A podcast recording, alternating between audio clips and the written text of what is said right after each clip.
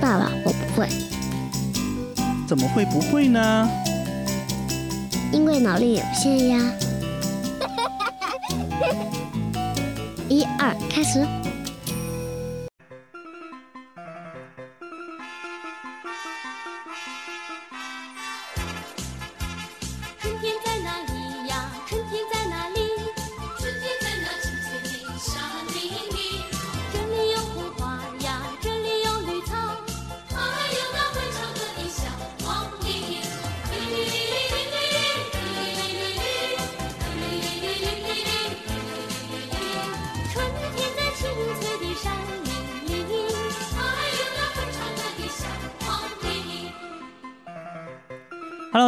好，欢迎来到新一期的脑力有限，我是主播小脑。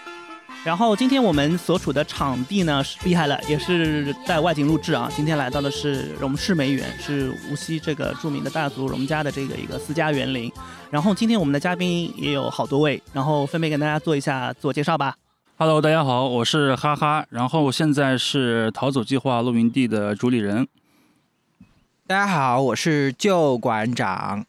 大家好，我是慕如。大家好，我是威尔。大家好，我是泡茶的不二。大家好，我是妮妮。哦，欢迎大家，欢迎大家。就像刚刚我们说到啊，这个场地叫做梅园，是荣氏的这个私家园林后花园，面积非常大。哎，在场有没有谁没有来过梅园的？我啊，你你是泉州人是吧？啊，对。啊，第一次来梅园感觉怎么样？挺大的，很大，比我想象中的会大很多。因为我去过苏州的那些园林嘛，但我一直觉得，我一直以为没来之前，我一直以为梅园也是跟他们一样，就是个封闭式的一个地方。后来来之后发现，哎，这里真的这么宽敞。我想想，哎呦，龙氏家族果然还是有钱的。对，其实梅园可能和很多那种呃我们传统意义的私家园林不太一样，就是那种小桥流水或者说是那种小小家碧玉的这种，这边还是一个相对比较开阔的一个场地。然后呢，梅园也是以梅花著名的，梅花呢也是无锡市的一个市花啊。另外还有一个市花是杜鹃花啊。对，呃，那我们今天其实来这边呢，因为正好也是风和日丽，是一种春天的感觉，所以我们今天就聊一聊春天。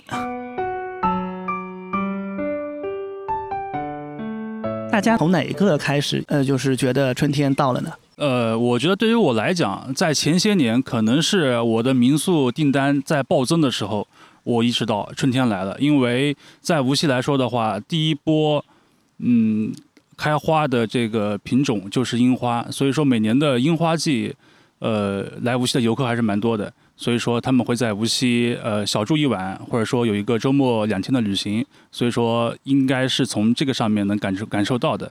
然后从今年开始，然后做了露营之后呢，呃，因为梅园是很多中小学生的那个呃春游的地方，所以说看到手拉着手一团一团的小朋友，然后基本上就知道哎春天来了。听到很远处他们牵着老师的手，然后走过来，基本上基本上就能断定。好，春游的第一波开始了。嗯，确实是啊。我因为像我们来说，我们是看到只要梅园这边开始堵车，我们就知道春天已经来了。我们今天其实录制的时间比我们预计的录制时间其实要晚了二十分钟，啊，那那其实我们花了很长的时间在告诉大家，哎，我们应该怎么样去停车，停哪个停车场，应该怎么进来，啊，那虽然清明节已经过了啊，一般梅园这边开始堵，就是从三月份就开始堵了嘛，啊，从赏花季到这个清明的扫墓季，啊，但现在清明已经过了，但是现在还是很热闹，啊，现在梅园这边那个春游的小朋友还在继续吗？呃，是有的，但是因为这个时间确实已经蛮热了，马上就到夏季了，所以说基本上到收尾阶段了。现在是郁金香季是吗？呃，郁金香其实也结束了，也结束了。对，但是我看那，但是我看那边郁金香好像还开的还蛮漂亮的。对，那个是最后坚挺的一波郁金香了。其实我们这个节目再晚几天，可能就是夏日露营计划了，或者说夏日会谈了。那夏天这个梅园会开一些什么样子的花呢？因为我只在春天来过。其实我们都是。对，夏天的话，其实它是跟外面一些其他景区或者说一些呃户外的这些呃景观是差不多的。它有很多品种的，并不是说呃比 比如说到春天会有樱花或者会有梅花，然后它有它有类似这些标志性的那个花类。所以说夏天的话，其实它是跟外面的季节是一样的，就是所有的有很多种类的花，这样的。哎，OK 啊，刚刚说到花，其实我可能自己的话也是感感觉就是花嘛是春天的一个标志啊。但是呢，这两年就是我有种感觉，就是就是可能是樱花这个这个 IP 或者说这种花类太过于火，所以感觉朋友圈啊或者说一些社交媒体上看到的花，好像似乎只有樱花。就每年就是源头主这个排队，就是一年比一年疯狂。其实今年这个春天，我觉得格外不容易，因为是疫情三年以来的第一个春天。然后开放了之后，嗯、大家大家都都是慢慢慢慢，呃，就是开始进入到这个旅游的这个活动当中去。然后今年源头主这个这个堵的也是很夸张。就以往我们早上可能去赏樱都会有一个。呃，属于本地人的攻略，就是大清早六点多钟啊，停个车去源头处赏个花。那个时候还没什么人，然后我们可能从冲山大门进去，哎，赏完花就出来了。现在这一条攻略基本上已经没有用了，就可能六点多钟就是呃有时候有说那个宝鸡双红那边就已经开始堵车了。就就很夸张，很夸张。然后朋友圈里看到一些照片，像那个导游的旗子已经开始飘动了，然后就是人头攒动啊，真的是人头攒动，好久没有看到这样的一个盛况了。然后，但是我又觉得说，嗯，是不是春天只有樱花，就给我一种，嗯，就是其他花似乎在社交媒体上已经看不到的这样一种一种迹象。呃，我这边其实还好，因为我姐姐她家里是种桃子的嘛，就春天会有一波桃花盛开的季节，然后她也会邀请我去呃她那边去欣赏一下这个桃花。就对于我来说，我的我我至少在我认知里，春天会有樱花、桃花两种，然后平时路边的话也会看到黄色的迎春花嘛，也预示着春天到来。我补充一下，我今年因为我们小区里去年的时候，我发现种了很多的垂丝海棠，然后就是那种比较矮的。然后今年呢，因为呃有朋友从北京来，然后我就陪他去了寄畅园和惠山古镇，然后也是第一次看到了惠山古镇和寄畅园里面有好多好多的垂丝海棠，还有山茶花。就是那种红色的，然后还有一株白色的，然后就觉得哇，这真的太美了。那个垂丝海棠在寄畅园一进门的地方就有两株，在那个门口的地方，然后我就拍了很久的照片。所以就是可能因为宣传的原因吧，就是樱花的话，就是可能变成了无锡的代名词，但其实无锡也有很多其他的花，就是大家可以关注一下。对，其实好像大家感觉，呃，和春天这个呃来到的这种感觉，似乎都是和花有关的。对，我觉得啊，其实我们无锡的春天花是最美的啊。那我们无锡从第一朵梅花开始，其实就意味着我们无锡走到了春天。然后从梅花，然后紧接着就是我们的樱花，然后现在是梨园的桃花。啊，然后还有刚才妮妮说到的垂丝海棠，然后其实惠山古镇现在的大朵的绣球也开始开了啊。那春天它其实就是一个百花齐放的一个时节，所以我觉得在无锡最美的时候，就是我们春天各种花卉开始争相开放的时候。对，对，所以我们今天在这个春天各种花卉争相开放的时候，然后一起围坐在这样一个呃场地当中，一起聊一聊春，也是别有一番风味的。那么刚刚哈哈他也说到，他是一个呃这个露营基地的一个主理人。那其实露营作为我觉得，在我看来，我可能是露营的小白，但是我是感觉在整个疫情期间，露营是被突然被带火的，也是因为可能很多地方封控，那很多人没有选择呃这种出行方式的情况下，就是可能会选择露营的这样一种体验式、沉浸式的一种一种一种体验。呃，所以嗯、那哈哈来跟我们讲一下，就是你当初是为什么要做到这个露营基地的？嗯。呃，其实我们做这个基地呢，并不是说是因为呃前面两年疫情的原因，然后有这么一波市场。我们更希望是露营作为一种生活方式，它会常驻在我们的生活当中的。呃，其实露营的话，我们可以剖析来看，就是感受自然，然后走出家门，然后感受外面的一些哎花花草草，或者说外面的风、外面的外面的水，呃。然后我们为什么选在梅园呢？是因为一个是它的地理位置还是比较不错的，它里面的一些配套，包括交通，呃，都还是容易让人接受的。然后它的这边的一些原有的基础设施，然后我们也是比较能做出效果来的。那所以就是您筹备这个露营到现在快是开业了吗？还是已经？呃，没有，我们现在在正在准备试营业。可是马上夏天就要到了呀。呃，因为我们露营这个事情呢，今年年初刚刚准备在筹划，然后呢，中间呢，为什么说一直在开玩笑讲说我们这个马上其实要到夏天才能开营了？其实中间呢，我们是因为卖过一段时间的淀粉肠，这个事情呢就很离谱。因为当时呢，其实是应梅园的这个邀请，然后我们会在他们的主广场，然后设置了一个小摊位。然后当时呢，其实我们自己并没有这个经验，然后也不知道卖什么样的产品。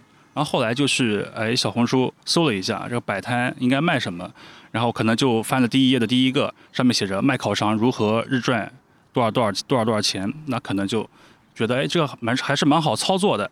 然后呢，货源又好控制。所以呢，然后我们就去金桥，然后记得进了第一箱烤肠，然后呢，在淘宝上买了第一个烤肠机，然后从此呢就一发不可收拾了。就从那一天起，我们平均一天大概是要卖四五箱烤肠起的。可以悄悄透露一下流水是多少吗？说的我都想去卖烤肠了。对这个流水的话，其实还是蛮高的，因为背靠梅园嘛，在梅园梅园景区里面，对，然后正好又是郁郁金香节，它的流量还是蛮大的。所以我们每天的流水都是在小几千这个样子，就是从郁金香郁金香节它的自然人流开始，到后期小朋友春游，然后大概前前后后有两三周的时间，然后我们因为卖烤肠就把露营这个事情耽误了，就感觉我们其实就是摆了一个摊位在美园，跟这个露营好像就是我们一个仓库而已。你们现在烤肠是在这个教堂里面做的是吗？对，其实烤肠呢，我们其实都是炸的，炸出来的，因为。根本来不及烤，所以呢，为了这个我们这个流水更多一多一点，多多赚一点，所以说我们就把这个教堂当做我们一个厨房间了。耶稣知道吗？耶稣应该会理解这个人的需人的这个赚钱的需求的。我说到这个淀粉肠，我也觉得火的莫名其妙。就是我我个人来说啊，就是我可能口感上。我更加会喜欢 肉肠多一点，因为我上次就是觉得很很火嘛，然后还去买了一下，但是就是那个口感可能感觉跟那个肉肠差好多，但是就是就是它火火的很奇怪，之后还是受众还是挺多的，对。因为第一点讲就是淀粉肠，它其实为什么叫淀粉肠呢？就是因为它里面添加剂也好，包括它的用药也好，其实都是比较差的，或者说没有那么健康的。但是呢，这个世界上的美食有很大一部分都是越不健康，它其实是味道越好的。然后呢，其实淀粉肠还有一种。含义呢，可能就是代表大家小时候的一些回忆，比如说学校门口，然后卖的淀粉肠，然后可能哎吃一口就会能想到那个小时候那个时光了，大概是这么一个意思。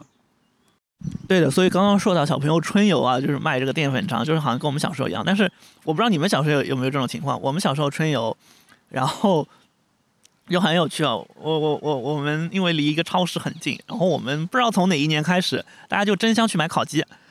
啊，家乐福啊，对，家乐福还有好又多什么的。然后那个时候就烤鸡刚刚起来，就那种那种那种整只的奥尔良烤鸡。然后然后我们就春游就就零食都带的很少，但大家争相带烤鸡，就形成了一种就是好像特有的一种一种一种文化。我不知道你们小时候春游都会带一些什么样的东西？呃，我小时候春游的话，年纪低年级低一点的时候呢，就是会在超市里面买一些那种零食。然后年级高一点呢，其实也跟你说的一样带烤鸡。为什么呢？就是年龄大的人就务实了，就是想要填饱肚子为主，而不是去买各种各样，就是，呃，就是口味奇特的东西，然后开包的，就是把那个包装打开的时候也不知道里面是什么味道，就是更加想要填饱肚子。然后再年纪大一点呢。呃，就像我刚刚说的，就是出来露营，我什么都不想带，我就拿带了点钱，我就到呃像这种风景区，我会买点烤肠，买点水，就这样就解决了。或者说去蹭一些同学的，就是年龄越大，好像就是越来越简单，回归这种比较朴，就是质朴务实的这种精神。哎，其实我你说我们小时候啊，其实我我我记得我小时候其实对于季节这个东西，其实感知并不是太强烈的啊。但是春游和秋游这两个时间节点是记得特别特别清楚的。就是自打一开学之后，期盼的第一个事情，那一定就是春游。所以如果说要问小时候说从哪一刻开始感受到春天的来了，那一定就是春游。哎，这这个倒是的，就是，呃，又又说到疫情了。疫情几年，今年很多孩子的这个这几年的春游都没有了。然后下周三就是我我们我儿子今年小班，然后然后终于开启他的春游。然后我老婆苏州人，然后他这次去的苏州乐乐园，然后他就好激动，那是我小时候一直去的地方，第一次春游竟然跟跟我儿子去的是我小时候一起去的地方，他就觉得这这种这种时时间的轮回也好，就觉得特别有有意思，对。我我老婆昨天晚上跟我说，哎，她说她单位里面最近几个小伙伴，这个在在在在一直要请假嘛，啊，就是相继请假，啊，那是因为小朋友春游要家长陪，是这样吗？对对对，尤其是像幼儿园的，而且基本上都都鼓励父母双方都陪，哇，那好所以我我开心啊！对我早早就请好假了。然后我觉得就是春游这一点，其实跟露营也其实有点像的。大家一开始先是去做准备，然后经历一个非常开心、非常期待的过程。到了目的地之后，就是收获这样一个结果嘛。就是这种东西应该是人类的本能吧，就是狩猎本能，先去准备食物，然后到一个目的地，然后再去呃享用这些食物，应该是从基因里面带的。所以说，就是露营其实也会让人很快乐。然后露营这个里面，我有个朋友啊，他其实露营露露的也不多，但是呢，他有一个房间的装备，就是用我的话来说，就是他是一个差生文具多，他可能在家里玩摆弄的那种那个茶具啊、杯子啊，就是感觉到自己已经在大自然里面了，就玩这种 这种这种露营。呃，露营的器具还有这种露营装备已经在这个大自然里面了，然后那个装备其实也不便宜的，那个那个叫什么什什么牌子的，我我我我现在也想不起来了。反正呃，一个房间的东西几十万，就我的妈呀！就就感觉他的快乐是收集这种露营装备。哎，那他这个一屋子的装备其实可以拿出来去做共享，因为他应该不会所有东西都会要用吧？呃，不可能共享，就是我们去的话，只能坐很便宜的椅子，他的好看的椅子只是放在那边看的，就是对他来说，这是他的宝贝，这是他的宝物。对，因为我看到就是有一些这个资深玩露营的这些玩家嘛，他可能会把自己的这个装备拿出来，大家去做一个交流嘛，或者做一个租赁啊，他其实就是让他的装备去流动起来。呃，这种的就是呃真正的在露营的玩家，然后嗯我那个朋友呢，只是一个收集的，就是单纯有钱。呃他也不是单纯有钱，就是有钱是一部分，然后另外一部分他的兴趣爱好在于收集这些装备。其实他可能只是这段时间迷露营，可能在下段时间会迷音响啊，或者迷黑胶啊这种东西，他又会换一个方向，会把这些东西就是再出出掉。传说中的装备党是吧？那哈哈你，你身边或者你自己是会有这样的收集爱好吗？呃，收集爱好的话，其实是每个人应该都是都是会有的。但是呢，我们来说一说这个露营吧。就是我自己在做这个露营之前呢，其实也是特别喜欢自己跟一些朋友然后出去露营的，然后也是自己去采购一些装备，然后会提前几天准备好呃所需要的一些食材啊，包括一些物料。然后呢，其实露营呢，它像就像一就像周末，就像周六周日的一个意思。呃，其实，在提到露营这个计划之前，每个人的心里都会有一有有这样的一个憧憬。比如说，我们周末要出去露营了，然后会去选地方，然后会去想要去吃什么。所以说，这个其实就是露营的一个开始了，就好比一段旅程开始，但从他从准备的时从准备的时候开始，就已经是旅程旅途的一部分了。其实我把露营总结为是我们在城市里的诗和远方。对这句话，我觉得说的非常好，对吧？那呃，诗和远方，呃，我们场地场景可能有了。那今天其实我们又把我们这个竹炉茶馆店的这个图腾又带到了这个露营地的现场。那其实呃，今天可能会泡很多跟春天相关的茶，所以咱们的泡茶师傅不二，要不跟大家说说今天给大家准备了什么好茶呀？因为是春天的主题嘛，所以我们跟春天搭的就是我们的绿茶。然后无锡的本土的几个团体茶其实还是还蛮不错的，比如说我们的太湖翠竹啊，还有无锡豪茶，其实都很不错。有时今天也给大家准备了，就是一除了就是除了太湖翠竹、无锡豪茶以外，还准备了那个苏州的碧螺春，这都是我们春天代表的茶的一个一个一个一个代表啊。对你们来讲，可能春天是花，对我这个茶人来讲，春天是茶。我们春天最早的是什么？是是二月底的乌牛早。就是经常被拿来假冒龙井的那款乌牛枣，对，啊、但是乌牛枣它也是很好喝的一个一个一款茶，只是它如果作为一个仿冒品的话，可能会比较市场的评价度不是很高，对。但像我们到三月份开始，就是无锡正级的绿茶上市了，那就是我们的翠竹跟我们的呃豪茶。还有我们无锡本地还有一些就是做碧螺春啊，或者宜兴宜宜兴方面的一些绿茶都有出来。对，然后今天就是希望在这个非常好的环境、户外环境里面啊，然后泡一泡我们的绿茶，能感受一下我们这个绿茶所带来的一口春天的鲜。哎，那个就是你刚刚也说到了，就是春茶嘛，对吧？我们这边可能附近有有这个什么太湖翠竹啊、苏州碧螺春等等。那除了这些，你有没有自己在就是平时在寻访春茶的过程中，有没有一些比较远一些的茶？嗯、可以跟我们分享一下吗？或者有一些有趣的故事吗？啊、因为呃，因为我们是在无锡做茶这个事情，所以我们是跑不到无锡本地或者江苏本地的绿茶的。但是对于我们福建人来讲，其实我们福建绿茶是比较没有优势的。我们喝啥呢？我们还是喝我们的呃乌龙茶和我们的白茶。会会比较多一些，像其实我本身是做正和白茶的，因为我们在正和是有自己茶厂的。呃，我们正和白茶的话，它的第一批新茶其实是在就是这个时候，就清明左右这个时候会第一批的呃白茶会出来。然后，但是对很多人来讲，就可能是因为市场的一个经济效益来讲，就觉得新白茶，呃，不太适合喝，对不对？其实这个概念是错的，为啥呢？因为呃，白茶它算是做最自然的一款茶嘛，最自然茶就是它没有经过炒，不像绿茶经过炒制、烘啊啥的，它就是呃采摘、萎凋跟干燥。就三种手段，其实保持保存了更大的一个它内在内在的物质在里面，呃，但相对来讲哦，我们说新茶都会比较叫寒凉，对，绿茶也有，白茶也有。那为啥说喝新的白茶就是不太建议很多人喝呢？纯粹就是因为经济效益，因为新茶的价格比较低，老白茶价格比较高。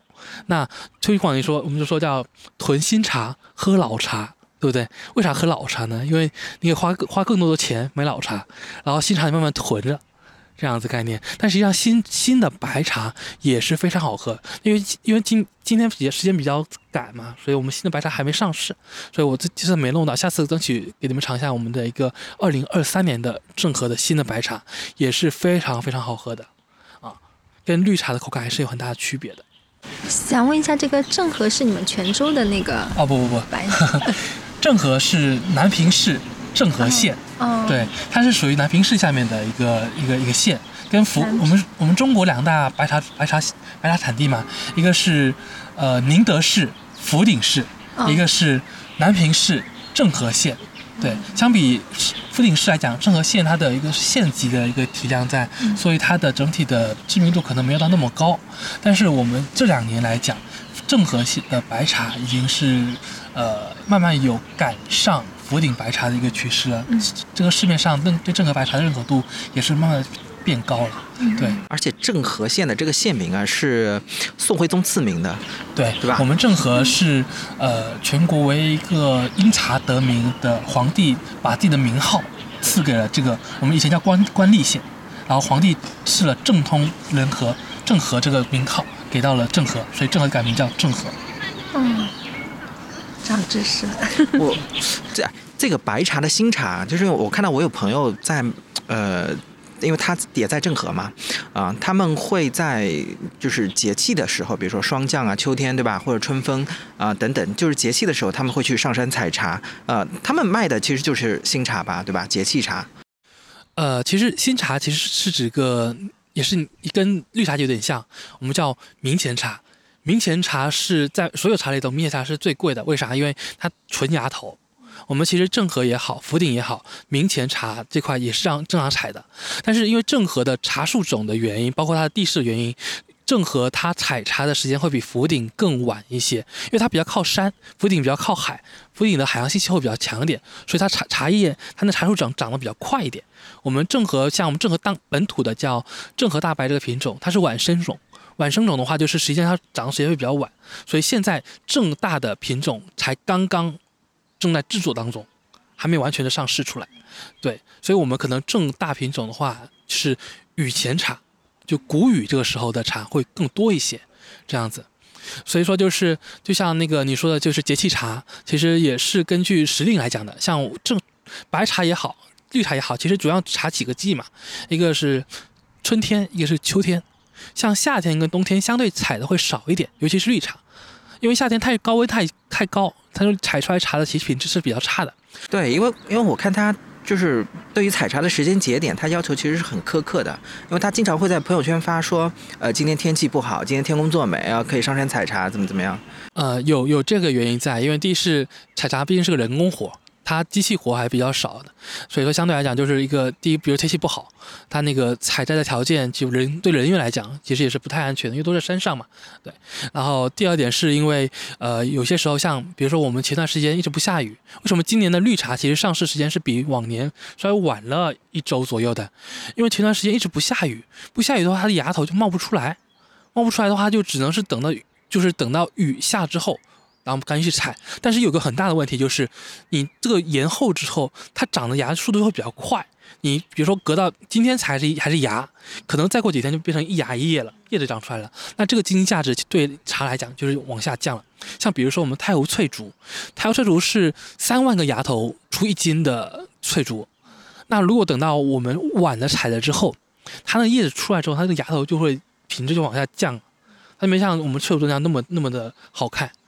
对，芽头那么那么那么丰满，到时候所以说就是天气是个很大的原因。我们说，所以我一一直说，只要不天灾人祸，不不不打仗，呃，没有地震，茶山还在，茶叶这块我们还会继续做下去，是这样子。就是茶现在慢慢的，像我们可能以前就觉得老人爱喝茶，但现在很多年轻人也开始接受茶这个概念了，因为它是个健康的概念，尤其是在疫情之后，我们对健康的追求，嗯，可能就是对茶这块会更。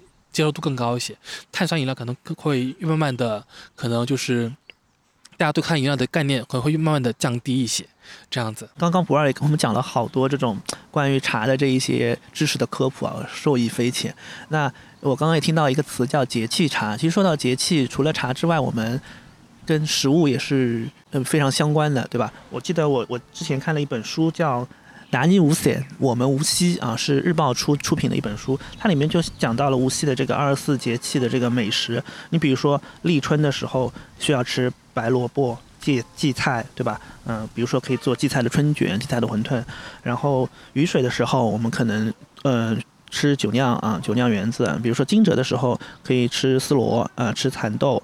对吧？春分的时候可以吃这个春笋，然后清明的时候有青团、酱汁肉，谷雨的时候有香椿、马兰头等等等等，其实都是跟我们这个节气很相关这些美食啊。但是我有时候会有一种这样的感受，就是因为我从小是没有在农村生活过，所以我对这这一块的这个节气该吃什么菜，我是很缺失这一块知识的。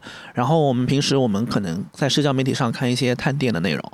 然后可能往往看到一些探店，就说：“哎呀，这个地方怎么怎么好吃，就怎么怎么美丽漂亮，从来没见过哪个探店博主说这个地方不好的，对吧？”呃，然后会给我们一种感觉，就是其实，嗯，我们到底是真的在吃美食，还真的只是一种商业行为？我会有这样一种一种感受啊，大家觉得呢？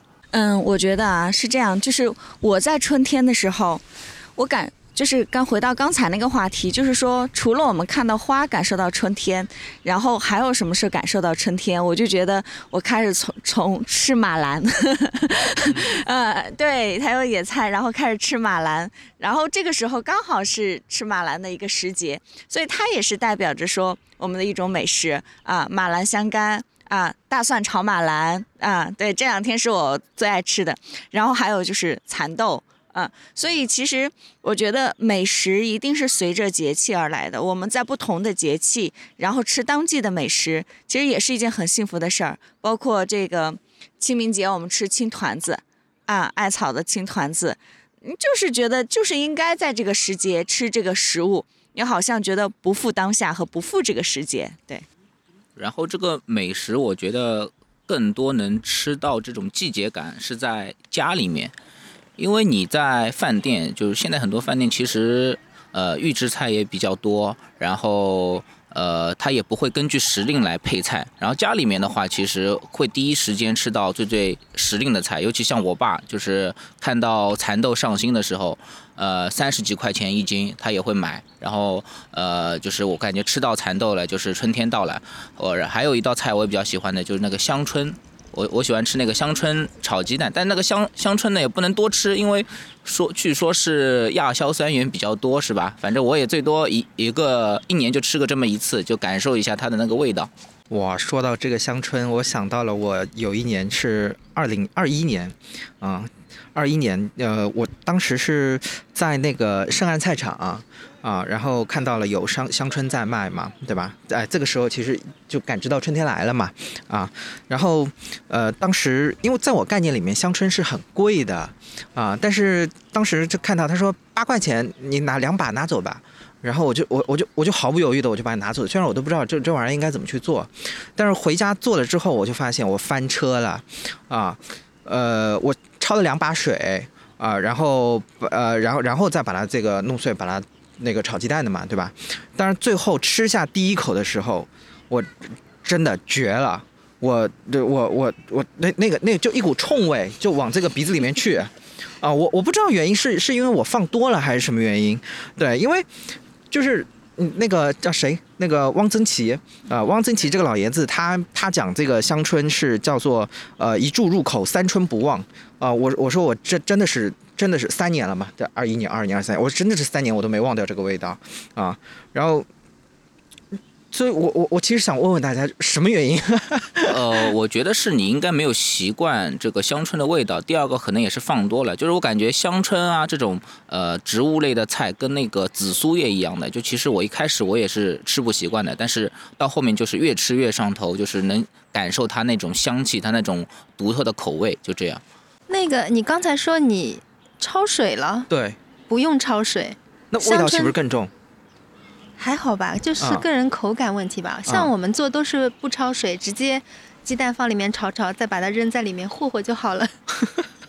就是不要放太多香椿，基本上你放一把一小把就够了。对，所以我怀疑我可能是放多了对，有可能。啊。就焯水应该还是要焯一遍的吧，因为呃，它对它里面那个就亚亚亚硝酸盐就比较多嘛。你如果、哦 如果不抄第一遍的话，真的是对身体 对对身体不是很健康的。对对对。哦 没事没事，你一年也就吃一次。对对啊，然后小的还有马兰，啊，因为马兰蚕豆对吧？确实是的，我爸已经连续三天问我要不要吃蚕豆了，我说我已经吃了两天了，你今天能不能换一换？这个蚕豆上市之后，我家基本上是每天都吃的，吧然后会换各种不同的口味。我最喜欢吃的就是那种很甜的那种而且很油对对对对，啊啊。然后马兰的话，其实也是，就是我奶奶，呃，原原先住在那个私房里面的时候，她其实后面的有一片小自留地，然后自己会种东西嘛，然后每年这个马兰春天都会都会出来，然后呢，都会有一个很有意思的习俗啊，算不上习俗吧，就是周围的这些邻居啊，就大家会交换这些野菜啊，就是哎，我们家马兰这个我我今天把它摘下来了，对不对？哎，我们每家邻居分一点啊，然后直到后来就是这个房子拆迁了之后，然后不是拆迁房，不是大家就还还在一块儿嘛，对吧？啊，结果楼上楼下的还保持着这样的一种状态啊，就是我，就这个是我们其实我我们不具备这样的社交技能，你知道吗？就是我们往这个筒子楼里面一住，这个上下邻居其实打照面的机会很少，哇！但是我我奶奶一住进这个筒子楼里面去以后，就上上下下全部都关照过，都很熟。啊，每天都不缺上门的人，社牛。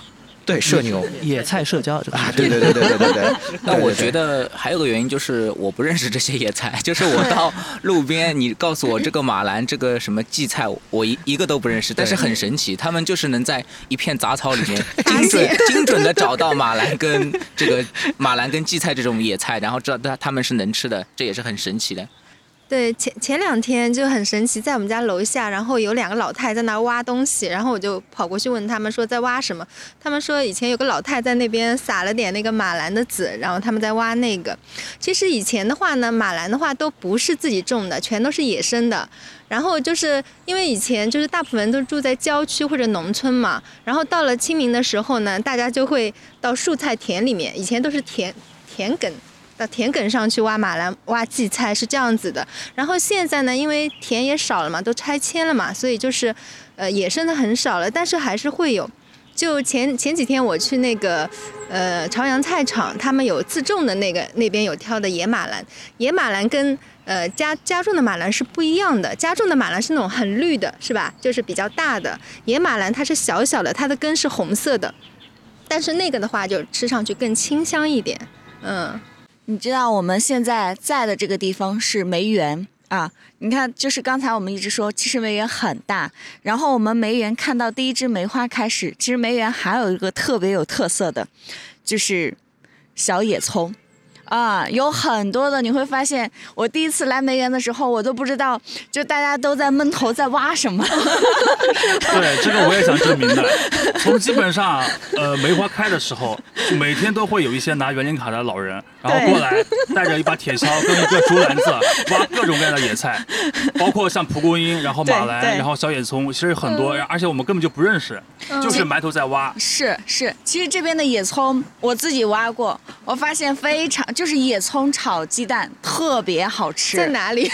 就 其实到处都是，是吗其实在这个园林到处都是，只是我们要善于发现 啊啊。我们可能有很多时候我们不认识，我也是看到他们在挖了之后，然后我再去看问人家，人家还不太就是不太想告诉你在哪儿有，怕被你挖走了，怕被挖走了。所以这个也是梅园就是在春天一个景色和特色，挺好玩。呃对对对，是的。而且其实像这种野菜的话，因为本身像类似马兰这种菜的话，它都是通过这种野生的，然后可能自己培育过来的。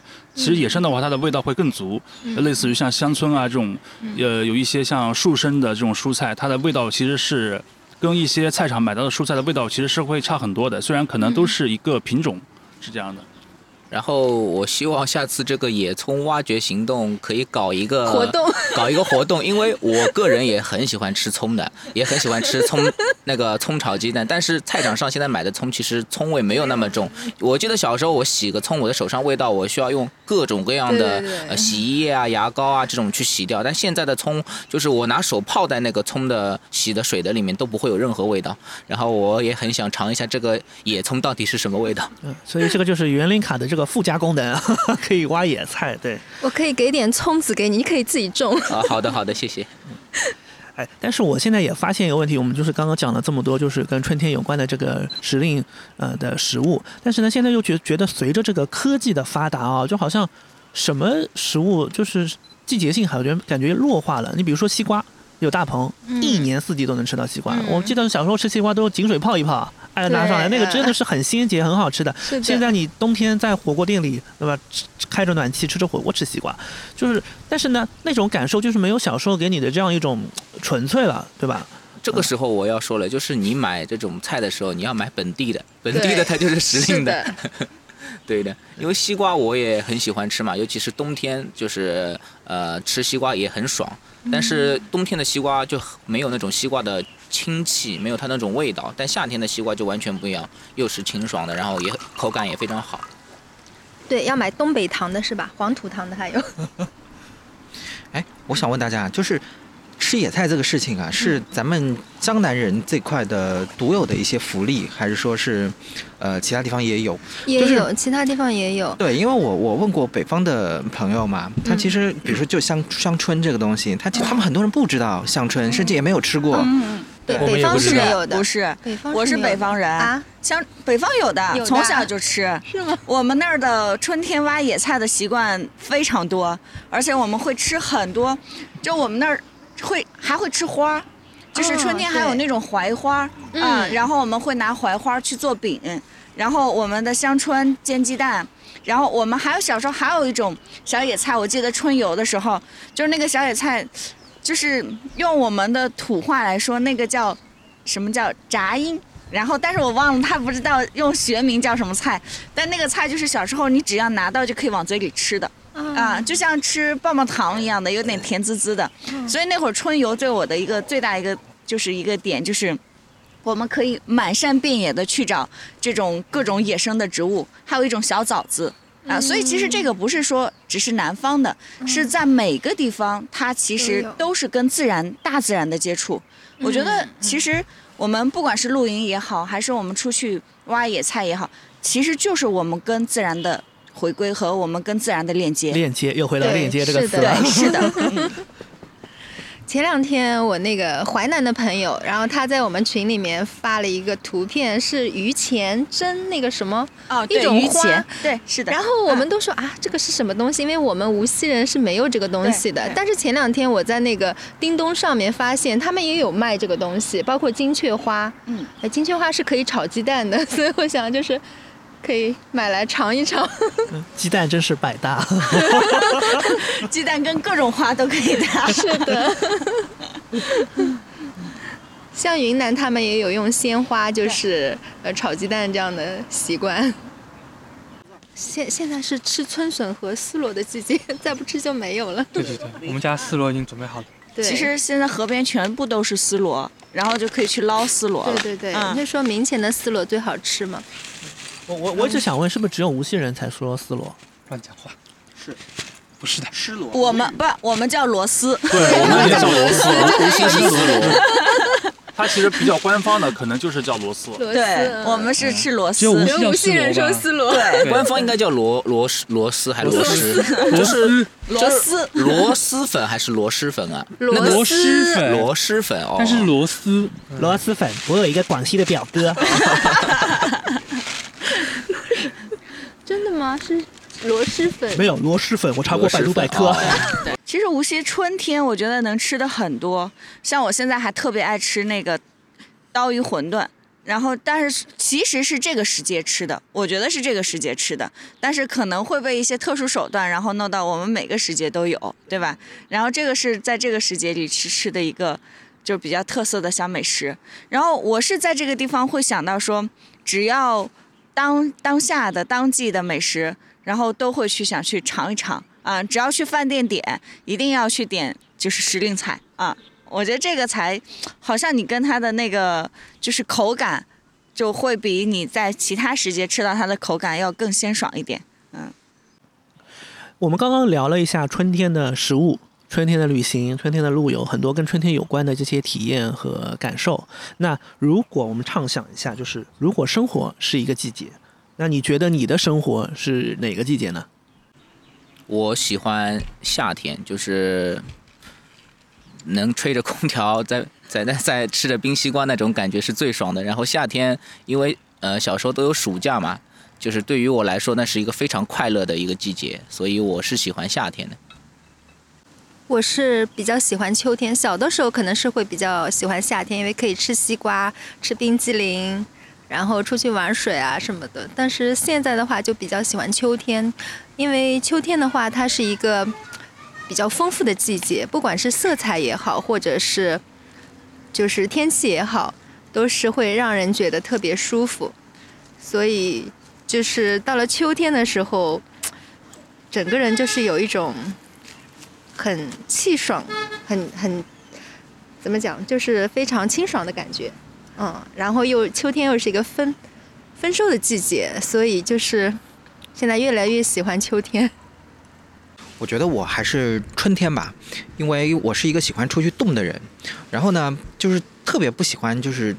冬呃夏天和冬天的这种感觉，因为你很少有时间能够在户外嘛。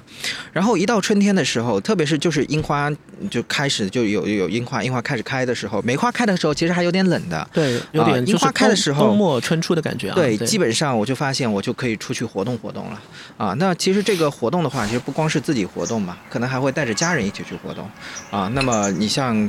这个，这个，我每年我都会带我的呃奶奶去源头渚去看樱花，就是在早上六点多钟的时候避开人流嘛，啊，那呃，但是其实这两年的话，其实也也没有再去了。一方面是因为源头渚那边实在是太挤了，早上六点多钟，是的，也也也很夸张，嗯啊。另外一个是就是现在车不是不能开进去了嘛，嗯，对吧？对对。就是即使独山大门，那也开不进去，所以，呃，其实我奶奶的身体其实也不如往年了，就是让她从即使从独山大门走到长春桥、嗯、这段路程，对她来讲也是非常漫长的，啊，所以其实，呃，就是就对整个景区来讲，我觉得对于这样子的老年人，其实并不是太友好。啊，但是我奶奶，呃，她年轻的时候，她其实经常会去源头渚啊，啊，所以她对源头渚是有。那种很特殊的这种感情的啊，因为我每次带他出去，他都会跟我说，哎，以前我年轻的时候，我曾经在这里干嘛干嘛，对吧？啊，所以我是很喜欢听他去讲这些故事的，所以我每年到春天的时候，我都会带他出来转转啊，源头主也好，阳山也好，对吧？啊，那呃，同时因为我自己摄影嘛，所以我会给他们拍好多的这种照片啊，其实回头。看这些照片，因为我会把这些照片全部都洗出来，啊，然后给到我奶奶。我奶奶她会很、很、很重视这些照片，因为他们会对纸质的照片有有特殊的感情，然后会把这些照片都包的好好的收在那边，啊，然后我特别欣慰的是，就是，呃，就我爷我爷爷是一呃二二一呃不对一九一九年一九年走的。